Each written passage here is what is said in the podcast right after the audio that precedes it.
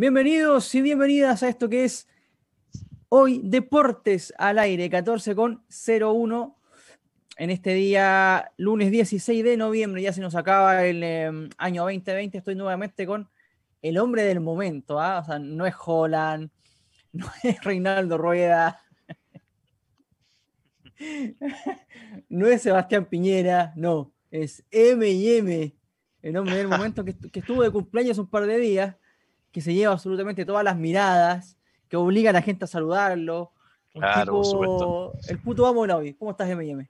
Ah, muy bien, muy bien. Acá otro día empezando la semana. Y bueno, como dices tú, ya queda poquito de, de 2020, ¿no es cierto? ¿Descripción adecuada o no? ¿Se ajusta a la realidad o un poco exagerada o quizá demasiado tibia? Ahí no sé, me atropea. Habría que ver qué, qué dice el futuro. Igual no te, no, no te molesta mucho, estoy viendo que no te molesta mucho que te digan eso. Eh. Ah. ah deduzco, que no te molesta tanto. ¿ah? Un tipo que sabe. ¿Cómo estuvo tu fin de semana, Miami? Bien, bastante movido. Eh, viendo un poquito de fútbol también. Bueno, también feliz el viernes por el triunfo de Chile, ¿no es cierto? Que ahí vamos a comentar un poquito. Pero, pero bien, bien. Estuvo bueno el fin de semana. Estuvo muy bueno. Y espero que tú también, Jaime. Sí, ahí estuvimos luchando con esta garganta. Todavía. No, si me queda más largo todavía. Así que vamos a ir seguramente ahora después de este verano. Vamos a ir a, a, pedir la ayuda de un médico. Así que estamos todavía en proceso. Estamos todavía en proceso. Oye, me llame claro porque el viernes fue tu cumpleaños y también jugó Chile. Jugó contra Perú lo habíamos dicho hace un par de semanas atrás que Chile tenía que ganar, era su obligación. Chile nunca había perdido de local con, el elenco peruano. Eh, en la historia del fútbol, nunca, jamás. En la historia había perdido, bueno, ganó 2 a 0. Em, en un partido que a mi juicio estuvo, fue bastante relajado, hay que decirlo. ¿ah? Ya con el diario del lunes, analizándolo, la verdad que Chile en ningún momento tuvo eh, eh, en peligro el triunfo, me parece lo ganó bastante bien con un Vidal exultante, con un Vidal que tiene de hijo ya los peruanos, que lleva cuatro goles en cuanto, en, en cuanto a eliminatorias mundialistas y con un equipo del ritmo que me llamó mucho la atención, pero antes de, analizar eso, ¿cómo viste el partido? ¿Qué te pareció? Eh, ¿Coincides en que Chile no tuvo ningún problema para llevarse el partido, más allá de que otra cosa si fue brillante o no? O sea, no, no podemos decir que ganó o no gustó, pero lo ganó sin ningún tipo de problema, ¿no? Claro, bueno, yo creo que yo creo que de gusto estuvo un poquito lejos de sobre eso, pero pero sí Chile por lo menos sacó la tarea de lo, cuando mencionábamos que Chile tenía que, rescatar un triunfo porque sacamos un punto de seis en las dos fechas pasadas. Y sí, yo creo que concuerdo contigo porque mm, Chile realmente amenazado no se vio. O sea, igualmente, igual Perú tuvo a lo mejor unas jugadas buenas, los, últimos, unos momentos buenos, claro. unos, momentos buenos, pero, pero en realidad el, equipo peruano, bueno, también andan bastante mal en la, en la tabla. Pero no, no, no, no, no fue un peligro constante para Chile, solamente un par de minutos, cerca del final, también me acuerdo al principio del segundo tiempo un poquito también, pero, pero a nivel general Chile lo ganó bien, Chile lo ganó mm. bien en ese contexto. Ahora, claro, eh, es importante decir el tema de que mm, me parece que me, llamó mucho la atención el tema de que Perú haya este, respetado tanto a Chile. O sea, a ver, si tú en el medio campo propones a Tapia, Yotun y Aquino, que fueron los tres volantes de, contención que puso Perú, dejando fuera a, Cueva, eh, inmediatamente te das cuenta que la idea de Perú fue salir a la refriega. O sea, a, tratar de no dejar jugar a Chile, sacar un volante de contención para poner otro de marca. obviamente que hubo un respeto, me parece excesivo, ante Chile que no venía bien, como lo, dices bien tú, Chile había perdido con Uruguay, había empatado con Colombia de local, venía mal derechamente Chile, y ese, excesivo respeto de Perú eh, llevó a que el equipo no se pudo encontrar y que Chile lo aprovechara rápidamente con, con el primero golazo de Vidal, después el segundo gol también con gran actuación de Mora. Eh, tan así fue el respeto y me parece a mi juicio el, error de, Gareca, que antes del primer tiempo hace algo que muy pocas veces hace en el fútbol, que sacar aquí ¿no? y poner el volante de, creación. Te das cuenta que generalmente se espera al, primer tiempo o más allá, pero se dio cuenta que el equipo no tenía fútbol. y lo que intentó fue ganar el mano a mano con Carrillo y con Edison Flores por, la, por las bandas, donde Bocellur anduvo muy bien. Pero me llamó mucho la atención eso, y también me llamó mucho la atención, si nos centramos ahora en el, análisis en Chile, el hecho de que hasta horas antes de M&M, si te acuerdas, jugaba Baeza, Purgar y Vidal. Esa era la formación de Chile, más los tres de arriba. Sacó a Baeza y lo puso a Pinares. yo me pregunto lo mismo, me, me, llama mucho la atención. Si tú tienes un par de días para trabajar, trabajas siempre con Baeza y horas antes pones a Pinares, porque Chile trabajó con Baeza, no con Pinares, ¿quién, hace el equipo? Y esto me recuerda a la Copa América. En la Copa América, previo a la Copa América, en todos sus partidos, Medel era el número 6. Pulgar ni en las cómicas. Y dale con Junior, dale con Zagal. Primer partido de la selección, hora, yo diría que días antes, más que horas antes, juega Pulgar de 6, baja Medel de, central y Zagal con, con eh, Junior Fernández en las cómicas. O sea, ¿quién arma el equipo? Porque tú me puedes decir, no, él entrenó durante la semana con este equipo. tuvo dos equipos, con Baeza y con Pinares. Te la doy. Al final se, se decantó por, por, la segunda opción, pero no trabajó eso. Y pasó lo mismo en la Copa América, como te lo comento. Entonces, yo me hago la pregunta: ¿quién arma el equipo? Me llama mucho la atención eso, MM, porque eh, hoy todo se sabe. Y como te digo, no había probado con Pinares. Baeza era todo el tiempo y al final lo cambió. De hecho, eso hace también que Gareca después saca un volante de creación como Cueva y ponga Aquino. El hecho de que, Chile haya puesto. Pero me llama mucho la atención eso. Yo te digo una cosa, muchísimo la atención. Yo no sé qué dará el equipo. Em, supongo que es Reinaldo Rueda, pero eh, son, son cosas que, a uno no lo, dejan pensando. Ahora, digamos las cosas como son. Aquí también se, ha querido decir M&M que Chile prácticamente le ganó a, a Brasil del 70 en este partido y que fue extraordinario. O sea, no, no, no Chile nunca perdió en la historia con Perú. Tú mismo lo estabas diciendo, no, tampoco venía tan bien en la tabla de posiciones Perú.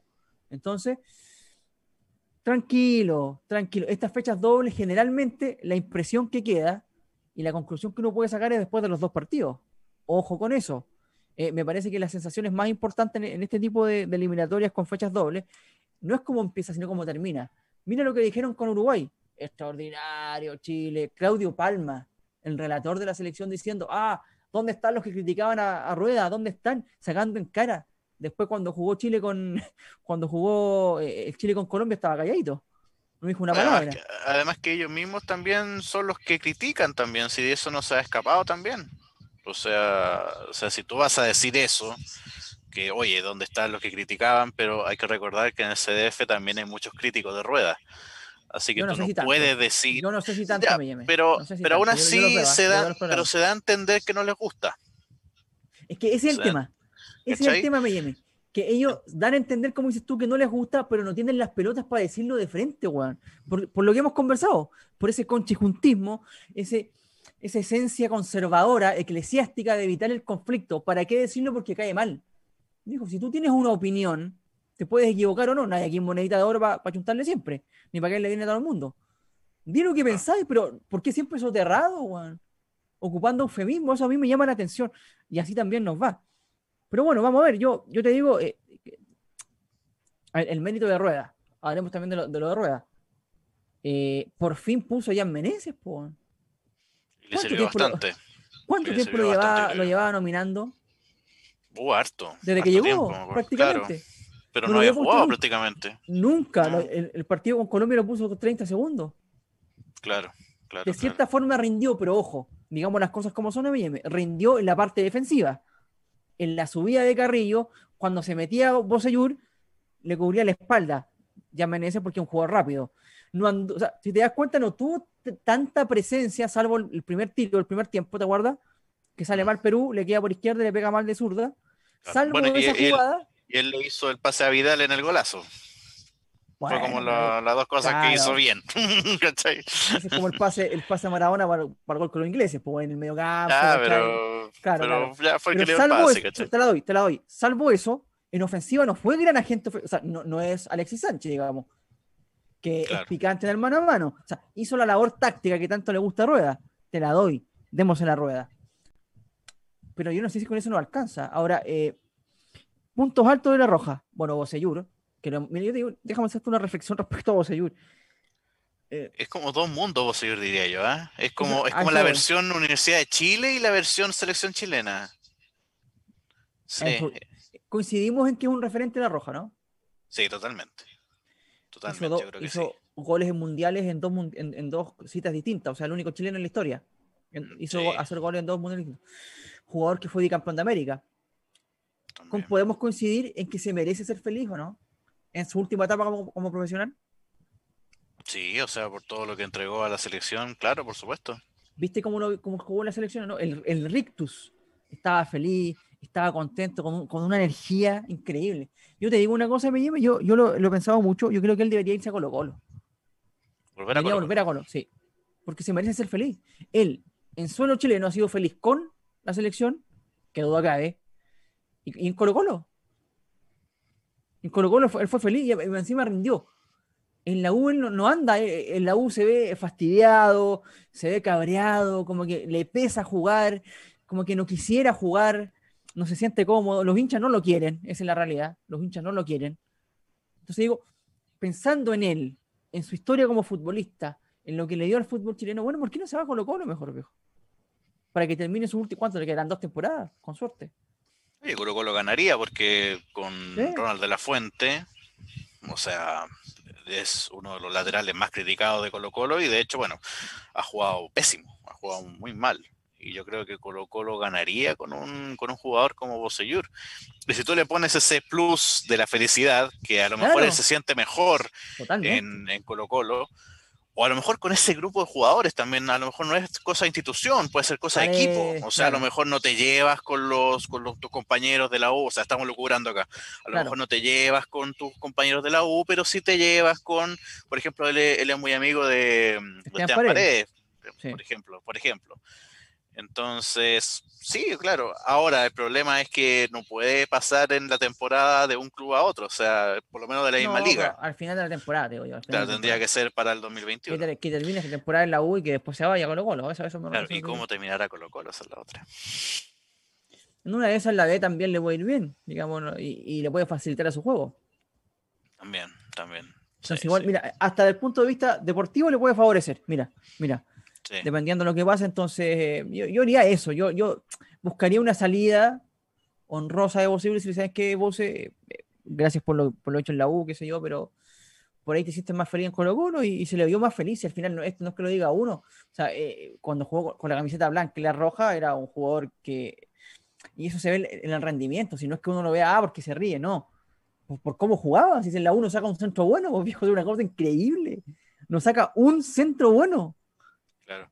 No, ya me, acuerdo, me acuerdo de una imagen que en su época fue comentada y criticada en redes sociales, fue que en un clásico se dio un abrazo, pero efusivo con Paredes, y ya jugando en la U, o sea, ya.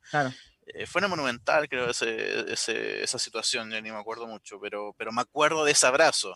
Y me mm. acuerdo que fue muy comentado por hinchas tanto de Colo Colo como, como de la U en redes sociales.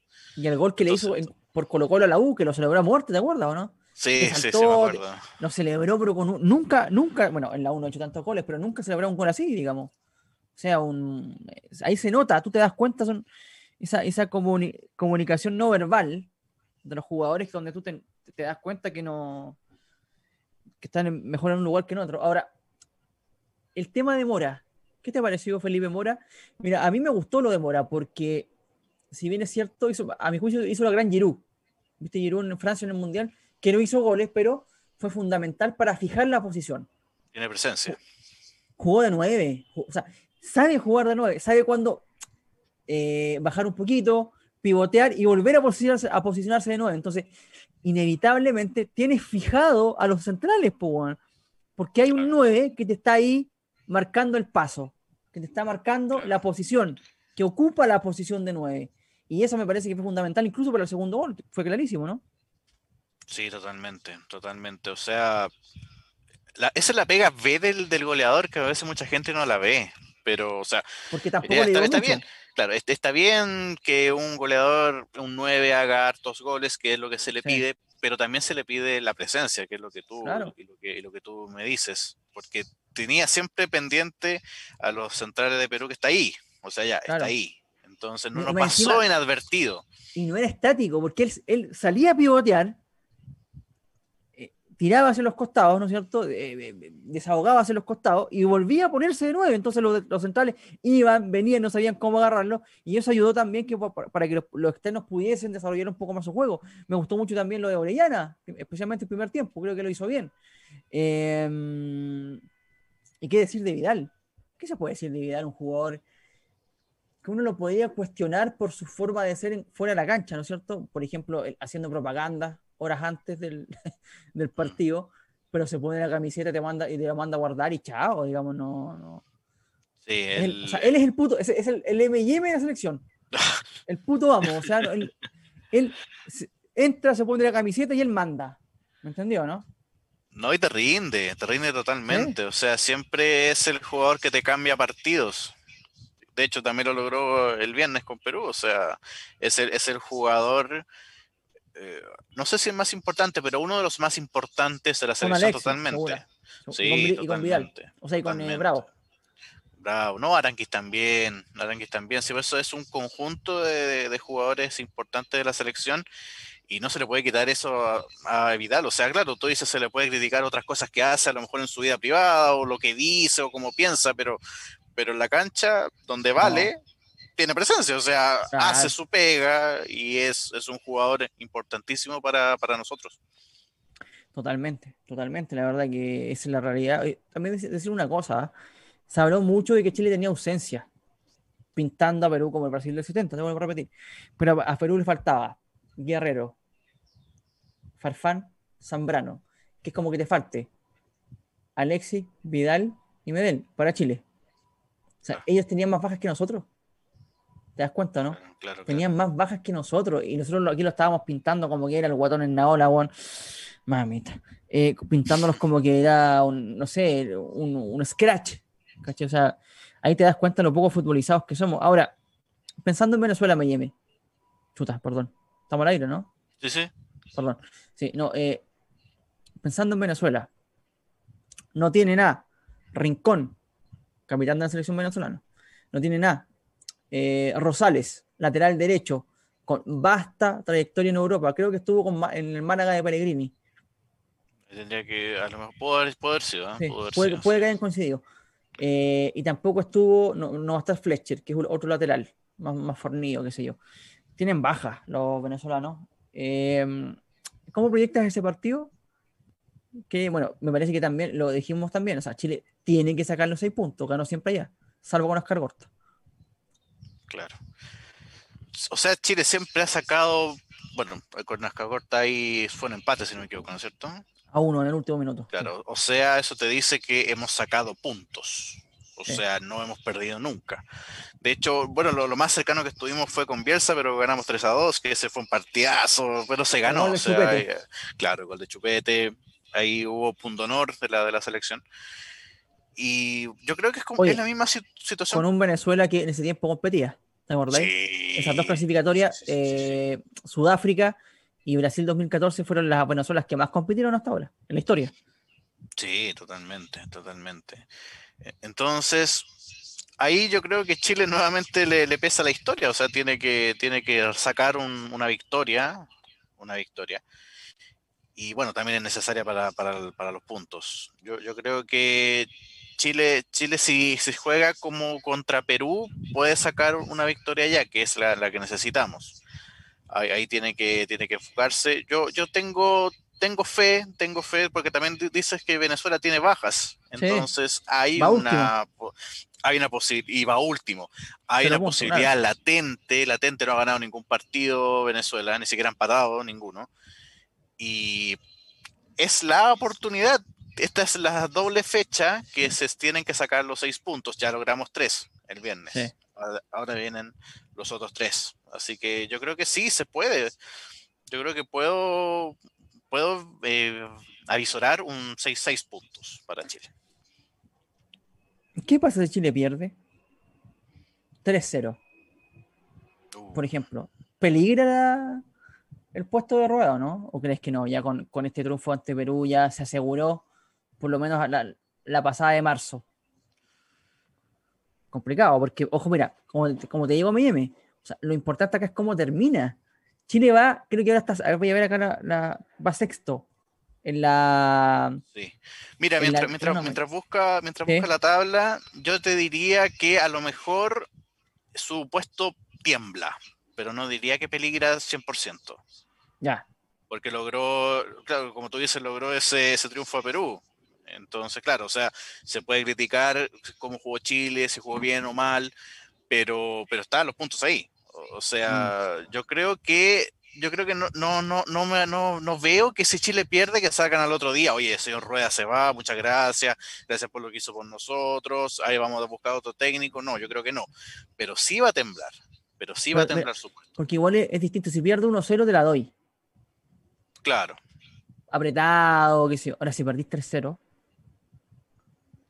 Complicado. Mira, porque mira, Chile va está sexto en este momento, sexto, fuera de toda competencia. O sea, recordemos que los primeros cuatro van directo y el quinto es un repechaje. repechaje. Chile está sexto, está fuera de, la, clasificación. Si llegase a perder con Venezuela, quedaría con los cuatro puntos. Venezuela llegaría a tres. Veremos lo que pase con Bolivia. Perú también, que tiene uno, pero enfrenta a Argentina ahí en Perú. Está difícil para Perú, pero no es primera. Si le gana, no, es tanta sorpresa porque le ha ganado a Argentina en Perú. Em, y de ganar Perú, quedaría bajo Perú. De ganar Colombia, que tiene cuatro puntos, que enfrenta a Ecuador de visita, no pasaría a Chile y ya quedaríamos octavos. Claro. Fíjate que yo no. Yo, octavo dándole vida a Venezuela. Qué. Dándole, vida a Venezuela. A eso me refiero, ¿cachai? Que es como cómo termina el tema. Sí, claro. Ahora mira, yo eh, un pequeño paréntesis, yo no sé si Argentina tiene asegurado su triunfo en Lima. ¿eh? Por eso te digo, claro honestamente. O sea, porque Argentina, si bien, entre comillas, han dado bien, aún no encuentro que es una selección muy irregular.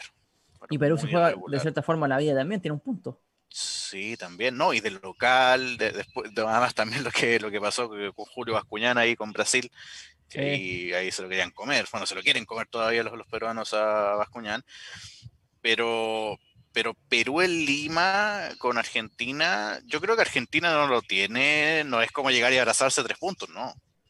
Por eso te digo, es complicado, porque aparte, mira, eh, Bolivia va a jugar con, con Paraguay. ¿En Paraguay? En Paraguay. Si gana Paraguay, queda con ocho puntos. Te saca el doble. Mm, eh, es complicado, es difícil. Yo igual, mira, yo creo, digamos las cosas como son. Chile está obligado a sacar los seis puntos. Yo creo que Chile puede sacar los seis puntos. Si le ganamos siempre, o sea, digamos las cosas como son. Yo intento ponerme en el escenario de que no, de que no ocurra porque puede pasar. Y, y te vuelvo a repetir por enésima vez, esto es como termina la fecha doble, no como comenzó, ante un equipo peruano que tú le ganaste siempre, toda la vida, y que tenías que ganar por obligación. Esté Rueda, San Paoli, Bielsa o M&M en la banca, ¿me entendió, no? Claro, tiene, tiene, que, tiene que ganar. Es que siempre cuando tú ves el calendario, dices ya, estos son los partidos que tú sabes o tienes la gran esperanza que se gane. Que son Perú acá, eh, Venezuela tanto acá como allá, que históricamente hemos sacado puntos con ellos. Y, bueno, o sea, la idea es sacar esta gran cantidad de partidos porque tienes que tener una, una buena cantidad de puntos guardados cuando te enfrentes a Argentina y te enfrentes a Brasil. Exactamente. Porque ¿para qué estamos con cosas? Esos son partidos que tenemos alto porcentaje de perder. ¿Para qué estamos con cosas? ¿Para qué estamos con cosas?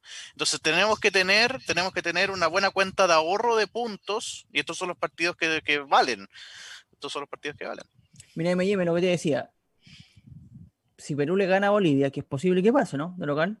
Es posible que le gane a Bolivia. Queda con 8 puntos. 8 puntos. Ponte que Chile no, no puntúa ahora. Queda con 4. O sea, queda a cuatro puntos. Cuatro puntos de diferencia. Y Chile en marzo juega con Paraguay. Que si te gana, te, saca cuánto? Siete. Ahí, te saca. Siete puntos. Claro, siete, siete puntos. Y ahí ya sí seamos Fori. ¿Cómo recuperáis los siete puntos? Y tenéis que jugar todavía con Brasil y con Argentina. Entonces es complicado, es complicado. Yo creo que hay que. Son, son partidos fundamentales, son partidos fundamentales con, con Venezuela. Hay que ganarlos sí o sí, si que se quiere ir al mundial. De lo contrario, se ve difícil la cosa. Totalmente. Chile está obligado a sacarse Mójate. puntos. Dígame. Resultado. Mójate. ¿Resultado contra Venezuela? Sí. Pone, pone, me llame, pone lo que mm. tenés que poner, me llame. 2 a 0. ¿A favor de Chile? A favor de Chile. Sí, 2 a 0. 2 a 0, sí. ¿Tú qué dirías? Yo te digo lo que, lo que deseo, no lo que pienso. Mira, voy a ser más conservador que tú. Voy a, voy a decirte lo que, lo que, deseo. Lo que deseo, no lo que creo. Igual, igual pensaba un 2-0 para Chile. Ya. 2-0. Sí, vamos a ver lo que pasa. Vamos a ver lo que pasa mañana, 18 horas. Partido. Sí, mañana a las 18 horas. Mira, eh, mañana estamos a 17, claro. Sí. Ecuador-Colombia a las 6. Venezuela-Chile a las 6. A las 8 juega Uruguay con Brasil. Misma hora para oh, Paraguay. Qué, lindo partido. Partidas en el centenario. Misma hora, 20 horas para Paraguay-Bolivia. Y a las 21.30 Perú-Argentina, en Lima. Vamos a ver lo que pasa. Vamos, va a estar entretenido, ¿ah? Lo bueno, mira, lo bueno es que yo veía el partido de la Nation League, ¿cachai esa? Ah, la Liga Naciones de, la UEFA. ¿Sí? eh, sí, te habías pegado.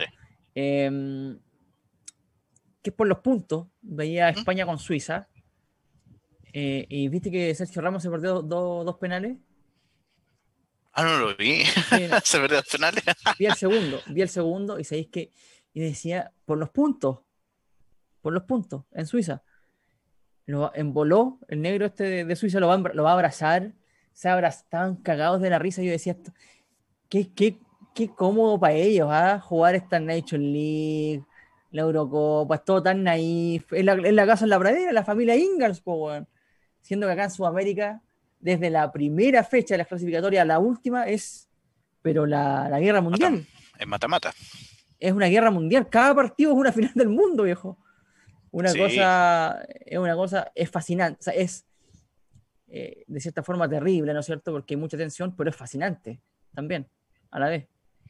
No, y por eso también se, ganó el, y yo creo que está bien ganado eh, la definición de las clasificatorias más difíciles del mundo. Por lejos, o sea, por está, lejos. O sea, eh, está muy bien ganado, o sea, son selecciones que, o sea, aparte del factor clima, el factor, el factor a mejor altura, o eh, también depende mucho del juego. Mira, el tema, eh, que no es menor. Acá también. M&M, un tema que no es menor, que parece un detalle, pero no lo es tanto, el tema de las pelotas. Cada país tiene una pelota distinta. Sí, con la de su liga. Exactamente, tú me decís, oye, no, pero si la pelota es una pelota, son todas modernas, no necesariamente. O sea, jugar con una pelota Nike no es lo mismo jugar con, una pelota Wallon o Marathon, ¿me entendió, no? Sí, pues, son distintas. Sí. Entonces, eso también influye, o sea, no eh, son pequeños detalles que hacen estas clasificatorias tan, tan bacanes, tan emocionantes y que uno esté pendiente prácticamente a todos los partidos, son todas finales del mundo. El mismo Mourinho dijo que le gustaba, le fascinaba ver las clasificatorias sudamericanas, pero le fascinaba. Totalmente. De hecho, el, equipo que, no sé, ¿quién, sería Luxemburgo? ¿El San Marino de Sudamérica? Bolivia.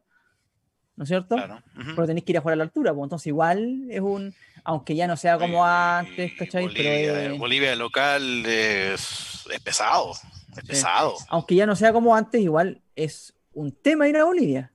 Es un tema, Una preparación especial. Y a ver, si jugáis el primer partido de la fecha doble en Bolivia, después tenéis que venir de nuevo al llano, eh, el cansancio, o sea, ¿Me entendió, no? Te, no, y además que acá en Sudamérica no hay, vuelo, no hay vuelos directos, tienes que hacer escala, a veces te, cansas más. No, sí, es, es duro, es duro. Ir a jugar a, a, jugar Ecuador con altura, humedad y calor. Eh, el calor de Colombia, en Barranquilla. Ir a jugar eh, Barranquilla, y cuando no hay, no, cuando no hay calor, cuando, cuando no hay altura, eh, tenía Brasil y Argentina. Claro. eh, Claro que ellos, ya no, dependen de ningún clima, ellos son ya superiores, son, son, los dos superiores del continente. Por eso te digo, o sea, es todo muy difícil, entonces muy, es muy fascinante. Bueno, vamos a estar pendientes de aquello. ¿Te parece si vamos a una pausa y volvemos? Vamos a una pausita. Dale, vamos a una pausa. 14 con 35 minutos de este día, lunes 16, 16 de noviembre, junto a el puto amo de la hoy. Oye, M&M, ¿por dónde nos puede ver la gente? Recuérdales, creo que hay una página web, un canal de televisión también, se agrega. Bueno, nuestra página... apareció la televisión y el gordo desapareció, pero bueno. Eh, sí, es como curioso, ¿ah? Curioso, se supone que debería tener más ganas de, estar. desde, Que, desde, Que, el día que apareció con el pijama, como que no. Le dio vergüenza a lo mejor. no, en www.radioy.cl ahí nos escuchan en nuestra señal radial y también por el streaming. Y como dices tú en televisión, Sapin TV, canal 131. Así que en esas dos plataformas nos pueden encontrar la gente acá en Radio Hoy. Oye, Sapin TV llega al estado de Virginia, ¿no? Ay, no sé. Yo, creo que sí, ah, porque es ah, por internet. Yo es ah, por internet, así que yo creo que puede llegar. No debe estar viendo el gordo entonces. Oye, eh... hablé un poquito de. Ay, no, no, me creía, no me creí, me que estuvo pendiente, Colorado pendiente de las elecciones de Estados Unidos, obviamente pendiente de lo que pasó en el estado de Colorado, pero también lo que pasaba en Virginia, o sea, eso. De, el estado de Colorado, es más o menos obvio, ¿no? Ahora el estado de Virginia, no sé por qué. Sabría que contarle a él. Oye, eh... que nos dé la exclusiva. Claro, claro. Oye, o capaz que esté en esa. ¿ah? O capaz que ande ahí. Capaz uno nunca sabe, es un tipo gordo. Oye, que me lleve a hablar un poquito de fútbol local. Hablemos de fútbol antes, local. Antes, antes, de aquello, antes de aquello. Eh, atención que Yarry, Nico Yarry, en el día de hoy, 16 del 11 del 2020, eh, queda habilitado para poder jugar nuevamente. ¿ah? Recordemos que tuvo una, suspensión por el tema de un doping, eh, de una sustancia prohibida que se le encontró en su sangre, según él, eh, ínfima que no, influiría en nada, pero bueno, la realidad es que lo encontraron, que lo, sancionaron y que prácticamente parte sin ranking. O sea, tiene que, prácticamente tiene que empezar su carrera de nuevo. Tiene que remar. que también, sí, que es una de, más allá de, la felicidad que debe sentir de, de, poder volver al ruedo, el hecho de tener que partir prácticamente de cero debe ser igual. Es complicado. complicado, complicado, sí, sí.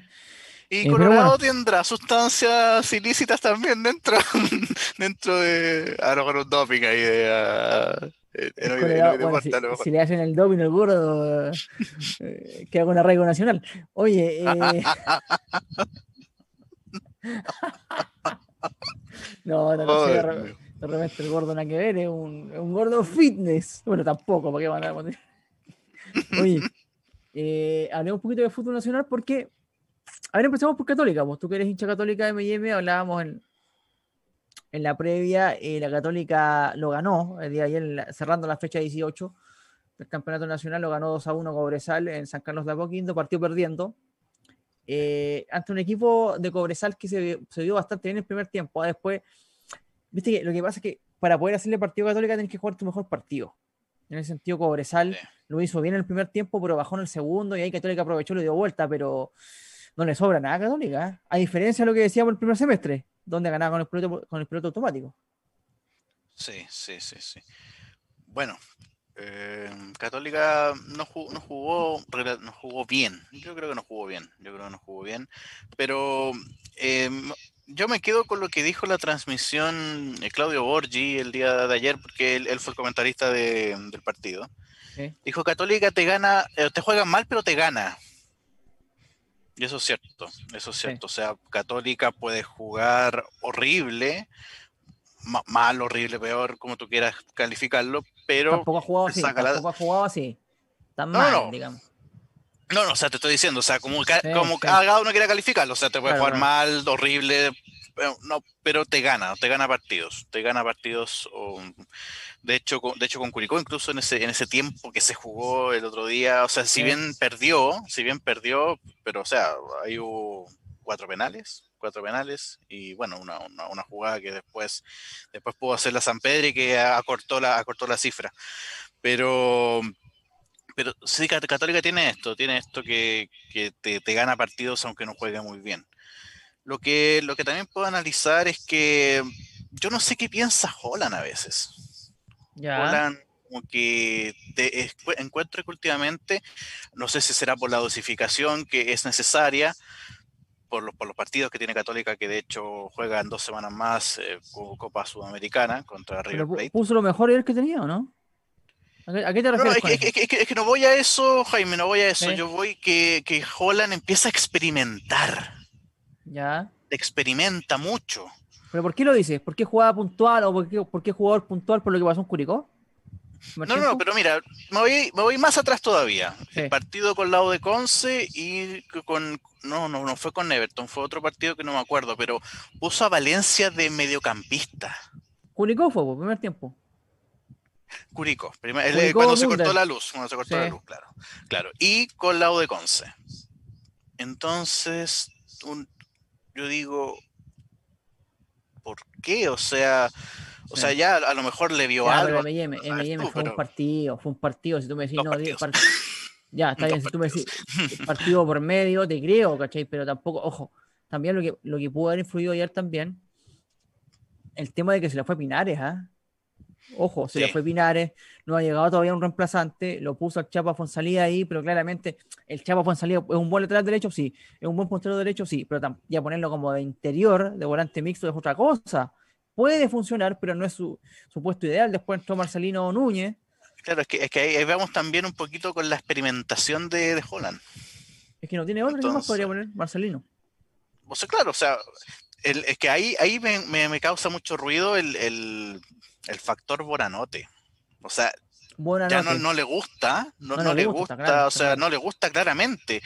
Pero, pero yo, yo, yo también voy ya, a lo mejor como técnico no te gusta un jugador, un jugador, ya es, probable y pasa, ha pasado muchas veces.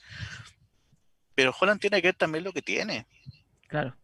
Y, y Bonanote, Bonanote le cambió la cara totalmente a Católica. Bueno, también los otros cambios funcionaron, porque por mm. ejemplo con Bonanote en cancha, el, primer tiempo de Agüed fue horrible. El primer tiempo de Agüed fue horrible. Pero entró Buenanote y Agüed se enchufó. Entonces tienes este, este jugador que te da ese otro plus, porque bueno, también juega muy bien, pero también Holland tiene, tiene que ver qué es lo que tiene. O sea, o sea, Holland, o sea, de Buenanote yo creo que, se ganó la, la, titularidad por lo que ha hecho en estos últimos partidos. Mira, lo que pasa es que Holland le gusta jugar con un 4-1-2-3. O sea, un volante de contención, Saavedra, dos volantes mixtos y tres delanteros que ya están Puch, Lescano y San Pedro. eso ya. Sí, no se mueven. No, se, mueven. Pero quiere jugar con un volante central, dos mixtos, ¿no es cierto? Y estos mixtos tienen que ser con despliegue físico, con mucho trajín y tener la capacidad de sumarse en ofensiva. Y ahí está Agüed y Pinares. O sea. Estaba Pinares. Ya no está Pinares y buena nota no lo puede hacer eso. No lo puede hacer, no es un volante mixto. O sea, si juega no te tiene que cambiar el esquema, que es jugar con cuatro en el fondo, dos en la medio campo, tres por delante de él y un nueve. Porque de, hecho, de hecho, con ingresar Buenanote cambió el esquema. Cambió el esquema, por tiró línea de tres, tiró línea de tres, eh, cinco en medio campo y dos delanteros. Bueno, y lo puso un poquito por el medio a, a Buenanote. Entonces, ¿qué te quiero decir? Tiene que cambiar el esquema y él no lo quiere hacer. Por eso te digo, yo en ese sentido, yo estoy de acuerdo contigo. Tenéis que adecuarte a lo que hay. Ahora, si se le va a un jugador, el equipo anda, quieren pelear la Copa Sudamericana, bueno, traerle un mixto, para que él juegue como quiere, ¿cachai? O sea, se lo merece, Holland. Y se lo merece. Yo lo hablaba con un amigo la otra vez. Le decía, bueno, si quieren pelear la Copa, traigan un refuerzo. Traigan a alguien que reemplace a, a, a Pinares. al Escano. Alguien que reemplace. Yo, antes, antes que se fuera a Pinares, le dije, tráete otro mixto que pueda ayudar. Porque está bien, Católica juega bien, todo, pero no va a ganar la copa así. No la va a ganar. Y es de los favoritos, ¿ah? Mm. Es de los favoritos, pero si le traéis dos refuerzos más, alguien que reemplaza al escano, por ejemplo, Chuco Sosa, ¿no lo puedes traer? Y estuvo en Católica. Y está, se identificó, en los pocos que estuvo, se identificó, con el club. Sí. ¿No lo podéis traer, por ejemplo? Habría que ver. Y un mixto más, y un mixto más Católica pelea la copa pero es que no, me decías que no, es que bueno, entonces si no tenía hambre de gloria, si no, si no, si no huele sangre, viejo, y te, tiras a la presa, no voy a ganar nunca, pues, Si eso le falta a Católica también un poquito más de sangre, ¿cachai? Para ir a buscar la copa, porque está bien, te puede alcanzar para el tricampeonato, pero para la copa no te va a alcanzar. Claro, y está ahí, está ahí, MM, bueno, está ahí, si te puedes ganar la copa, weón. Pero, pero la dirigencia no ha dado muchas señales tampoco, o sea. Ángel Ángel dicen que, que llega, sería un tremendo refuerzo, sería un tremendo refuerzo. No, y además que le haría muy bien, no solamente a, Católica, primero le haría bien a él, que volvería, no, no sé si él estaba haciendo banca en, en Corinthians. Totalmente, banca. Totalmente, ya, o sea, o sea, es desechado. en el mejor de los casos es banca. En el mejor de los casos porque no, no ha necesitado. Mira, o sea, yo, no tenía mucha, mucha esa información. Entonces, mira, gana Católica, por, por la calidad que tiene, que tiene Ángelo, gana él, empieza a jugar, viene a un club que sabe que lo va a considerar y gana la selección. Gana la selección chilena. O sea, hay otra opción que se puede hacer convocada. Imagínate que hace una campaña similar a la que hizo la U en Católica. O sea, tenemos otra alternativa más en la selección. Totalmente. O sea, es un, como dicen los gringos, es un win-win para todos. Mm. Hay que ver lo que piensa él y lo que piensa también su representante, pero bueno, ya están hablando. Ya están hablando y por ahí al cabrón le interesa ganar plata, vivir en Brasil y tres carajos a la selección. Pues, claro, o sea... Antes eso es muy complicado y también lo que dice el, FF. Oye, eh, hablé un poquito de la U porque volvió al triunfo, le ganó, goleó a, Santiago Wanderers 3 a 0 en el Nacional, eh, con una situación bastante particular. ¿ah? Durante toda la transmisión, Basauri y Valenzuela, los encargados de la misma, se encargaron de precisar que este era el debut de Rafael Dudamel. Que no fue. Que era el debut de Rafael Dudamel, que Dudamel, que el equipo de Dudamel. Y digo, pero, bueno, no sé si, tú sabías, la gente sabe, la, gente que está en el, en el CDF, los periodistas, el relator, qué sé yo, les llegan, dicen, M&M, a ti te toca comentar el partido de la U con Wanderers. Perfecto, y te llega una minuta. Detallada, con los goles, con los partidos, con la individual de cada uno de los, de los, de los, equipos, los porcentajes de gol, la tabla de posiciones, los puntos, los jugadores, les llega todo, sin moverte al escritorio. Y más encima, tienes al periodista que cubre la U durante toda la semana ahí. Lorca, ¿Cómo no, ¿eh? Lorca, ¿cómo no te, y Lorca tampoco lo sabía, parece. ¿Cómo no vas a darte cuenta de que Dudamel llegó, lo, que lo, primero que pasó, COVID, separado, tuvo un par de contactos con, la gente a través de Zoom, pero no es el equipo de Dudamel, evidentemente no era el equipo de Dudamel. Claro, eso no lo trabajó nada. Nada, nada. Y, Dudamel puede ser un buen o mal técnico, pero no va a permitir que el equipo juegue como jugó, pues viejo. O sea, no, va, no va a esperar esa, esa intensidad del equipo, ¿cachai? Sin embargo, el, sello Dudamel aún no lo vemos. No, y pero Basaure decía cada rato que no, que sí, era el equipo Dudamel. Creo que no va a cambiar mucho. O sea, está bien, no va a cambiar el, dibujo si quieres, 4, 2, 3, 1, está bien. Puede que ponga el mismo dibujo, pero la intensidad del equipo va a ser otra completamente distinta. ¿Cómo, cómo Dudamel va a querer eso lo que, lo que pasó ayer? O sea, es increíble. A mí me llama la atención ese desgano, no sé, bueno, eh, tiene que ver, también con otro fútbol, o sea, no. Y no pasa nada, no pasa nada, absolutamente. Bueno, eh, era eh, fue un partido importante. luego volvió al triunfo, al triunfo después de cinco derrotas consecutivas con Caputo.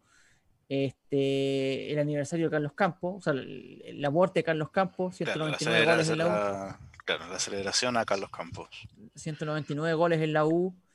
Eh, un, momento emotivo. Eh, ¿Viste que dijeron que habían cambiado la camiseta negro? Sí, eso, eso te iba a preguntar a ti que tú eres hincha de la U, porque yo, yo escuché a hinchas, o sea, leí a hinchas en, redes sociales que no, sé, no sé qué opinas tú. En realidad una cosa estética, la verdad, una, situación estética, pero muchos hinchas de la U decían que en vez de tener una camiseta negra, entre comillas, por mostrar el luto de, Carlos Campos, que hubiera sido una, una camiseta réplica del ballet azul. Totalmente. O sea, bien azul, tipo esto, incluso un poquito más, más tirado a celeste, como la que tienes tú casi. Un poquito más azul, si quieres. Esto como calipso, no sé. Claro, con la U grande. Esa era la camiseta, si fue la que usó toda su vida Carlos Campos. Una cosa que no se puede entender. Eh, y otra cosa que, date cuenta una cosa. La camiseta de la U, la normal ahora, es casi como la, el mismo color, es casi negra. no hubo tanta diferencia. Marino, claro. Oscuro súper oscuro, no hubo tanta diferencia, o sea, eh, y obviamente lo hacen para vender tipo merchandising, y sé que cuando enfocaban la camiseta, se notaba que la calidad era paupérrima, esa calidad que poliéster. Que tienen que haber estado los jugadores, pero sopiado, hermano, va más no poder. Te creo. sí. Ahora, eh, a ver, unas cosas futbolísticas. El equipo no fue más de lo que mostró con Caputo. No fue más de lo que mostró con Caputo. Moya, Espinosa en el medio campo, tres volantes por delante de ellos dos. Este, eh, Guerra por izquierda. Em, Enríquez por derecha, Montillo por el medio y, de nueve la Ribey. Y el equipo, la verdad, que no mostró más de lo que, lo que, hacía con, con, Caputo. Ahora sí hizo algo que es muy importante y que no hacía con Caputo. Y que es fundamental, más que importante. ganó. Ganó. Que eso ya es. Hizo los goles. Un paso adelante, pero no, este equipo no. Me parece más conformado también. Me parece que, que Barrios, Barrios había ganado el puesto por derecha. Venía haciendo mejores partidos que, que Matías Rodríguez. Eh, Osvaldo González ya no puede jugar el la realmente no, no, no se puede el poto. Eh, obviamente faltaba Boseyuri, faltaba eh, del Pino Mago que, podían jugar por izquierda. Seguramente del Pino Mago o, Boseyuri van a jugar por izquierda en, el, lateral. Para mí los centrales son Casanova y, Carrasco y por derecha Barrio, es lo que hay. Em, el, Pito Contreras, me hubiese gustado el chico este que debutó con, con Caputo, joven con muchas ganas, me parece que es más que Nico Guerra. Y eh, bueno, ¿qué se puede decir de Montillo? Buque insignia, un golazo, el primero que hizo. Estuvo presente en los tres goles del elenco universitario. Y de y la ahí en lo suyo, ahí aguantando, haciendo el, referente de área y mandando a guardar de, penal. Bueno, ahí volvemos, Jaime, a lo que se ha hecho hasta el cansancio. O sea, la U sin Montillo y sin la Ribey se va abajo. Se va abajo. Todas individualidades. O sea, eh, la, U, aunque suene chistoso, es la Ribey Montillo más sus amigos. Sí, es la Verdad. Sí, es el fútbol club de, de te, digo yo que, te digo yo que no, no, no hubo mucho avance de lo de, de Caputo y tampoco estuvo la mano de, de, Rafael Dudamel, que eso fue mentira lo que dijeron en la, transmisión. Mentira, no, no debutó Dudamel. Claro. Eh, ahora, Aún no vemos el equipo de Dudamel. No, no, para nada. Ahora, eh, Brandon Cortés jugó aproximadamente 10 minutos, 8 minutos, 10, 12 minutos, diría yo. Tocó tres pelotitas por izquierda. Inmediatamente, wop, wop, con Montillo. Se, encontró dos, tres veces. Se dieron dos, tres pases seguidos.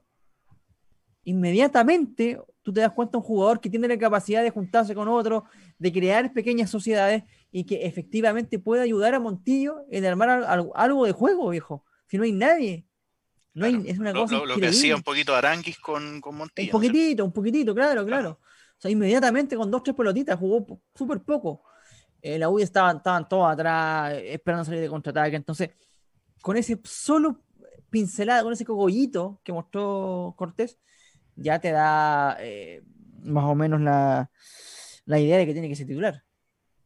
tomando en cuenta el, el, plantel que hay, o sea, te, das cuenta, te das cuenta de la, de lo pobre que es el plantel de la U. O sea, si llega un chico de 20 años, argentino, que nunca juega en primera división y te toca dos, tres pelotas buenas ya, eh, te das cuenta de, de lo pospérrimo del, plantel. Pero bueno, yo lo pondría inmediatamente. que, sea el, que sea el, tercer eh, insignia del equipo de la U, o sea, porque ya sabemos que está la Ribey y está Montillo, claro. y que se sume Brandon, por ejemplo. Y ahí, ahí podría. Por lo que hay, por lo que hay, esta es mi información. De Paul, que es un partido soberbio.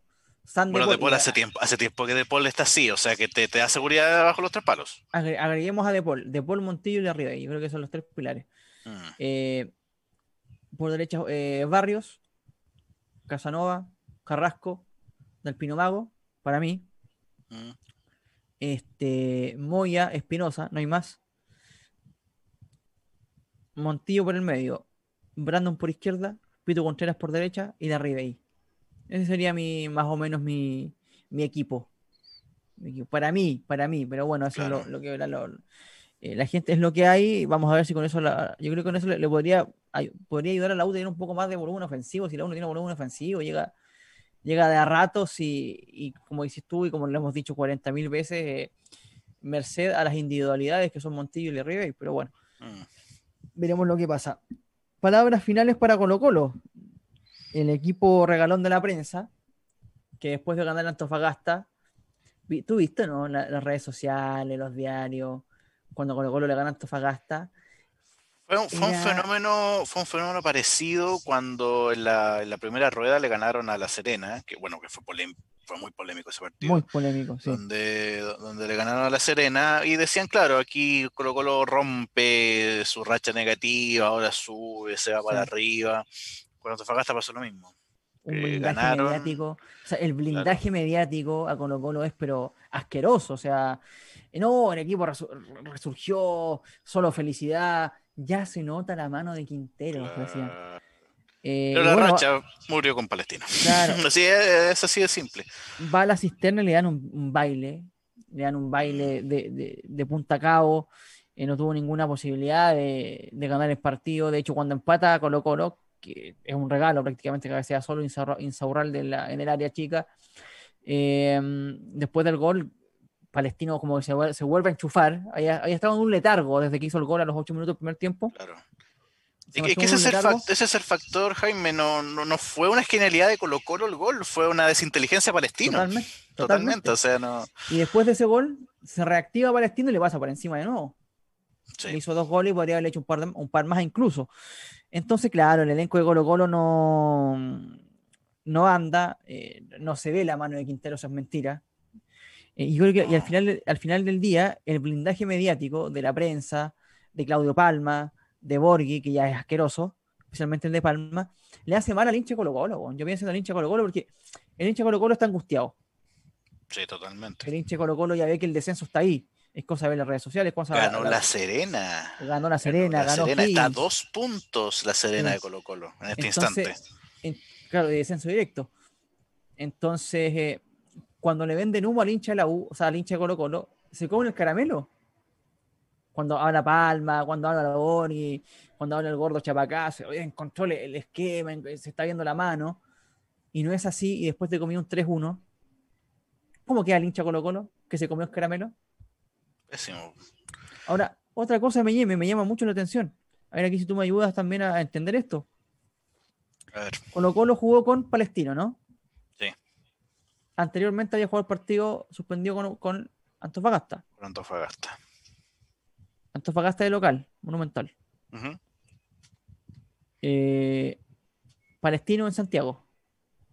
De visita, claro. y ahora tiene, tiene Audax y Curicó en el monumental. De local, dos seguidos. Más de Antofagasta y el de Palestino en Santiago, cuatro en Santiago. O sea, no ha viajado. No va a viajar tampoco. ¿Cómo se puede? Yo te, pregunto, a ver si. ¿Qué se te ocurre a ti? ¿Cómo se puede explicar eso?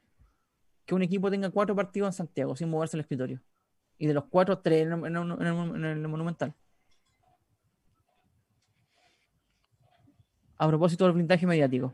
No, no, sé, no sé cómo no sé cómo podría explicártelo. O sea, da, para, da para pensar y pensar, no, no sé, o sea...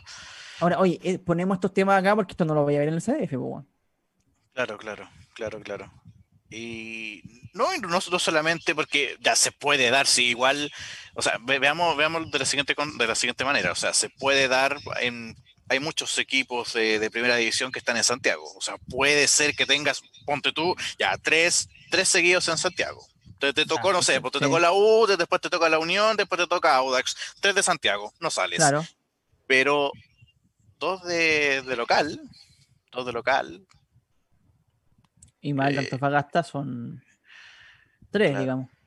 Claro, o sea, tres, tres de local. Ahora mira, igual yo, yo no sé cómo son las otras fechas, pero creo que creo que a un equipo sí o sí le va a tocar, creo que a todos los equipos le toca sí o sí o dos de local seguidos o dos de visita seguidos. Sí, sí. Sí. O sea, también está ese factor, ya, ya. O sea, hay que considerarlo. Pero bueno, es que, es que también está el factor, Jaime, que lo hablamos hace tiempo atrás, que ese partido en Antofagasta no debió jugarse no debió jugarse. o sea, ese, partido debió haber sido, por lo menos para mí, o sea, porque Colo Colo hizo ese arreglo del COVID que hubo acá, entonces yo le hubiera dado los puntos a Antofagasta ahí. Mira, M&M, escucha esto. Palestino en Santiago, ¿no es cierto? Sí, sí, o ahora. ¿Mm? Colo Colo Audax Italiano, Monumental. La siguiente. La subsiguiente. Colo Colo Curicó local. Colo Colo viaja a jugar con Guachipato. Talcahuano. Colo Colo, Deporte La Serena, de local. Real directo. Ese, ese, es el partido de Colo Colo. depende cómo vaya ahora en estas fechas. Unión Española, Colo Colo, en Santiago. O sea, de las primeras, uno, dos, tres, de las primeras seis fechas de la segunda rueda, cinco en Santiago. Mira, o sea, si, o sea, se puede pensar eh, mal ¿Qué, qué- también. qué puede pensar un, un ser humano?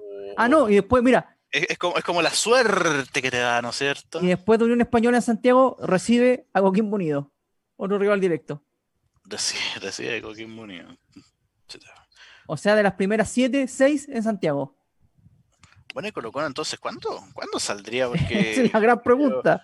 o sea, no, de las primeras ocho, porque después de, después de, de la séptima, que es de local con Coquimbo, juega con Católica en San Carlos. O sea, de Ah, las ya. ocho, de las ocho primeras, siete son en Santiago. o sea, viaja solamente a Talcahuano. Oye, este, pero ¿cómo son los primos? Ah, no, perdón, eh, soy un, soy un saco. Después de Católica en Santiago, recibo Unión La Galera, Acá de nuevo. acá. ¿Y cuándo va, va a Valparaíso, por ejemplo? Porque en esta fecha debería, en esta rueda debería ir a Valparaíso, ¿no es cierto? 1, 2, 3, 4, 5, 6, 7, 8, 9. Las primeras nueve fechas de la segunda rueda, ocho son en Santiago. Y la décima, por fin, va a Antofagasta. Pero es que, dime, yo te digo, 9 de 9, 8 de, lo- de- de prácticamente local, sin moverse el escritorio. ¿Sabe, sabe dónde yo dónde yo pensaría mal, Jaime? Que lo que pasa que eh, creo que se va dando desde hace tres torneos, tres torneos creo, creo que se va dando. Que lo que pasa es que antiguamente yo me acuerdo que, ponte tú, tenías un fixture, ¿no es cierto? Te- estoy hablando de un torneo largo. Sí. Eh, ya, ponte tú, inventemos. La, la primera rueda son seis, seis partidos, son seis fechas, inventando. Seis fechas, y cuando empezaba la segunda, se daba vuelta, co- como se juega en las eliminatorias sí, sudamericanas. sí, o sea, sí. no- o sea, pues, tú, tú terminabas con la U y la otra rueda empezabas con la U y te ibas de vuelta, ¿no es cierto? Te ibas de vuelta. Hace tres torneos te hacen el fixture, Sorteo pero no, te lo, no- no te lo dan, claro, no, no te lo dan todo el año. O sea, termina Mm. la primera rueda, pero después la NFP te hace otro sorteo y tienes otro orden. O sea, lo, lo que cambia sí o sí es en la localía. O sea, no sé, pues si la Claro. primera rueda eh, visitaste la calera, ahora la recibes. Eso no cambia. Pero el fixture es, es nuevo. O sea, no, no, no se cumple esa medida. Entonces, Claro. se va haciendo, se va haciendo. M&M, mira, Ahí yo pensaría. de los primeros 10 Ah. partidos, entonces, de los primeros 10 partidos de la segunda rueda, 8 son en Santiago. ¿No es cierto? ¿Mm? Porque el último, el décimo es con Antofagasta allá. O sea, es en Huachipato allá y Antofagasta allá. Y todos los demás en Santiago, 8 de 10. Vamos a los 7 partidos que quedan. Después de esos 10 primero. Santiago Wanderers recibe a Colo Colo. Va a Valparaíso. a Valparaíso. La Es siguiente, fecha, Wander en Valparaíso, ¿no? Ojo. la siguiente fecha, Colo Colo recibe a Everton. Santiago de nuevo. Santiago de no. Siguiente fecha, Colo Colo va a Concepción. La de Conce va al alza. U de Conce en alza. Después Colo Colo recibe la U Oh, ese. Ahí está el fantasma de la U. no, y imagínate Colo Colo está peleando el, el- el descenso en esa fecha. Chuta. Y la U, después de 150 años, Le gana. yo creo que ahí Colo Colo desciende. Porque anímicamente sería... Ahí anímicamente se abajo. Mm, Sí. Sí, totalmente. Bueno, después de ese partido, Colo Colo tiene que ir a Deportes Iquique. Ya. ¿ya? ya igual, igual complicada salida. Después de eso recibe a Cobresal Ah, recibe Cobresal. Ya. y termina jugando con O'Higgins ¿Dónde? En Rancagua. en Rancagua. Ya. Rival directo. Directo. Tú puedes decir, bueno, oye, a ver, entonces, son 8 de local, 8, 9, 10, 10, 11, 11 de local, entre, o sea, en Santiago. 11 en Santiago. 2, 3, 4, 5, 6 de visita.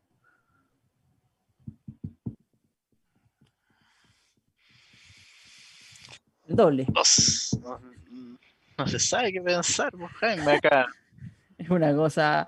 Ay, no, es que el Ficture te la doy. Ahora, los primeros ocho, justo cuando estáis en el peor momento, te tocan los primeros ocho, porque si está repartido ya de última, ¿no?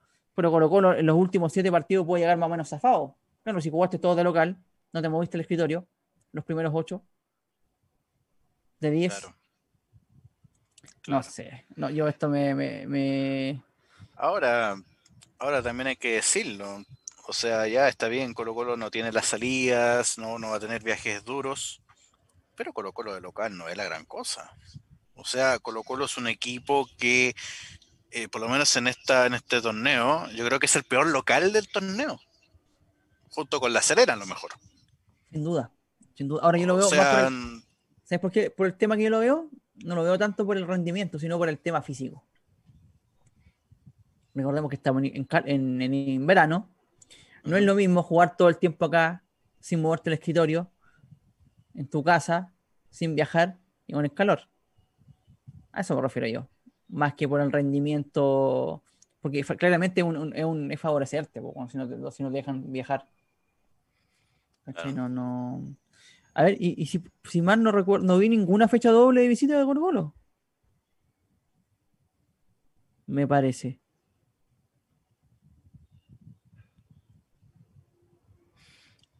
Ah, si es así, debió haberla tenido en la primera rueda. Porque creo que en cada rueda te vas a topar o con dos visitas o con dos locales.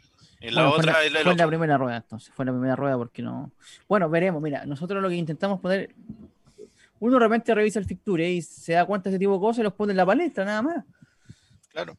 Seguramente si habláis con, con la gente del CDF van a tener 45.000 explicaciones, la cuestión, pero la realidad es que de los primeros 10 partidos donde Colo Colo se va a jugar el descenso, ocho son en Santiago y dos de visita. y dos de visita. Bueno, ahí está. Veremos lo que pasa. Esto no significa nada. ¿eh? No significa que Colo Colo se va a seguir el descenso. No significa que Colo Colo se va a salvar. Pero significa que Colo Colo no, va a viajar. Claro, que va a poder definir acá en Santiago. Lo, tiene más, tiene un fixture más, más liviano en comparación o sea, Colo -Colo, a, otro, a otro equipo. ¿Cuál es el título de esto? ¿Cuál es el título de esto? Colo Colo define si desciende o no a primera, a primera vez en Santiago. No tiene salida, prácticamente. Eso quería dejar M&M. Lo dejo ahí, a ver si la gente de repente reflexiona a ver de qué se trata. M&M, te agradezco por el, por el programa de hoy. Estuvo interesante, ¿ah? Interesante analizar este tipo de cosas. Sí, estuvo bastante conversado. Eh, y ahora ya me preparo para ir al, al doc. Vamos a ver lo que sucede. Ya pues. ¿Tampoco salir de Santiago? No, me, toca salir de Santiago ahora a fin de mes, así que vamos a ver qué, Oye, eh, le agradecemos a la gente entonces, te agradezco a ti por, por, esta presencia. Vamos a tener que reestructurar el, obviamente el, el, equipo de Hoy Deportes porque ya la gran Colo Colo abandonan, como ya ni siquiera se Colorado tampoco sale Santiago, ¿no? No, Colorado sigue ahí en Virginia. Oye, eh, ya, me, me conversamos. Que te vaya bien. Saludos a toda la gente. ¿eh? Chau. Chau, chau.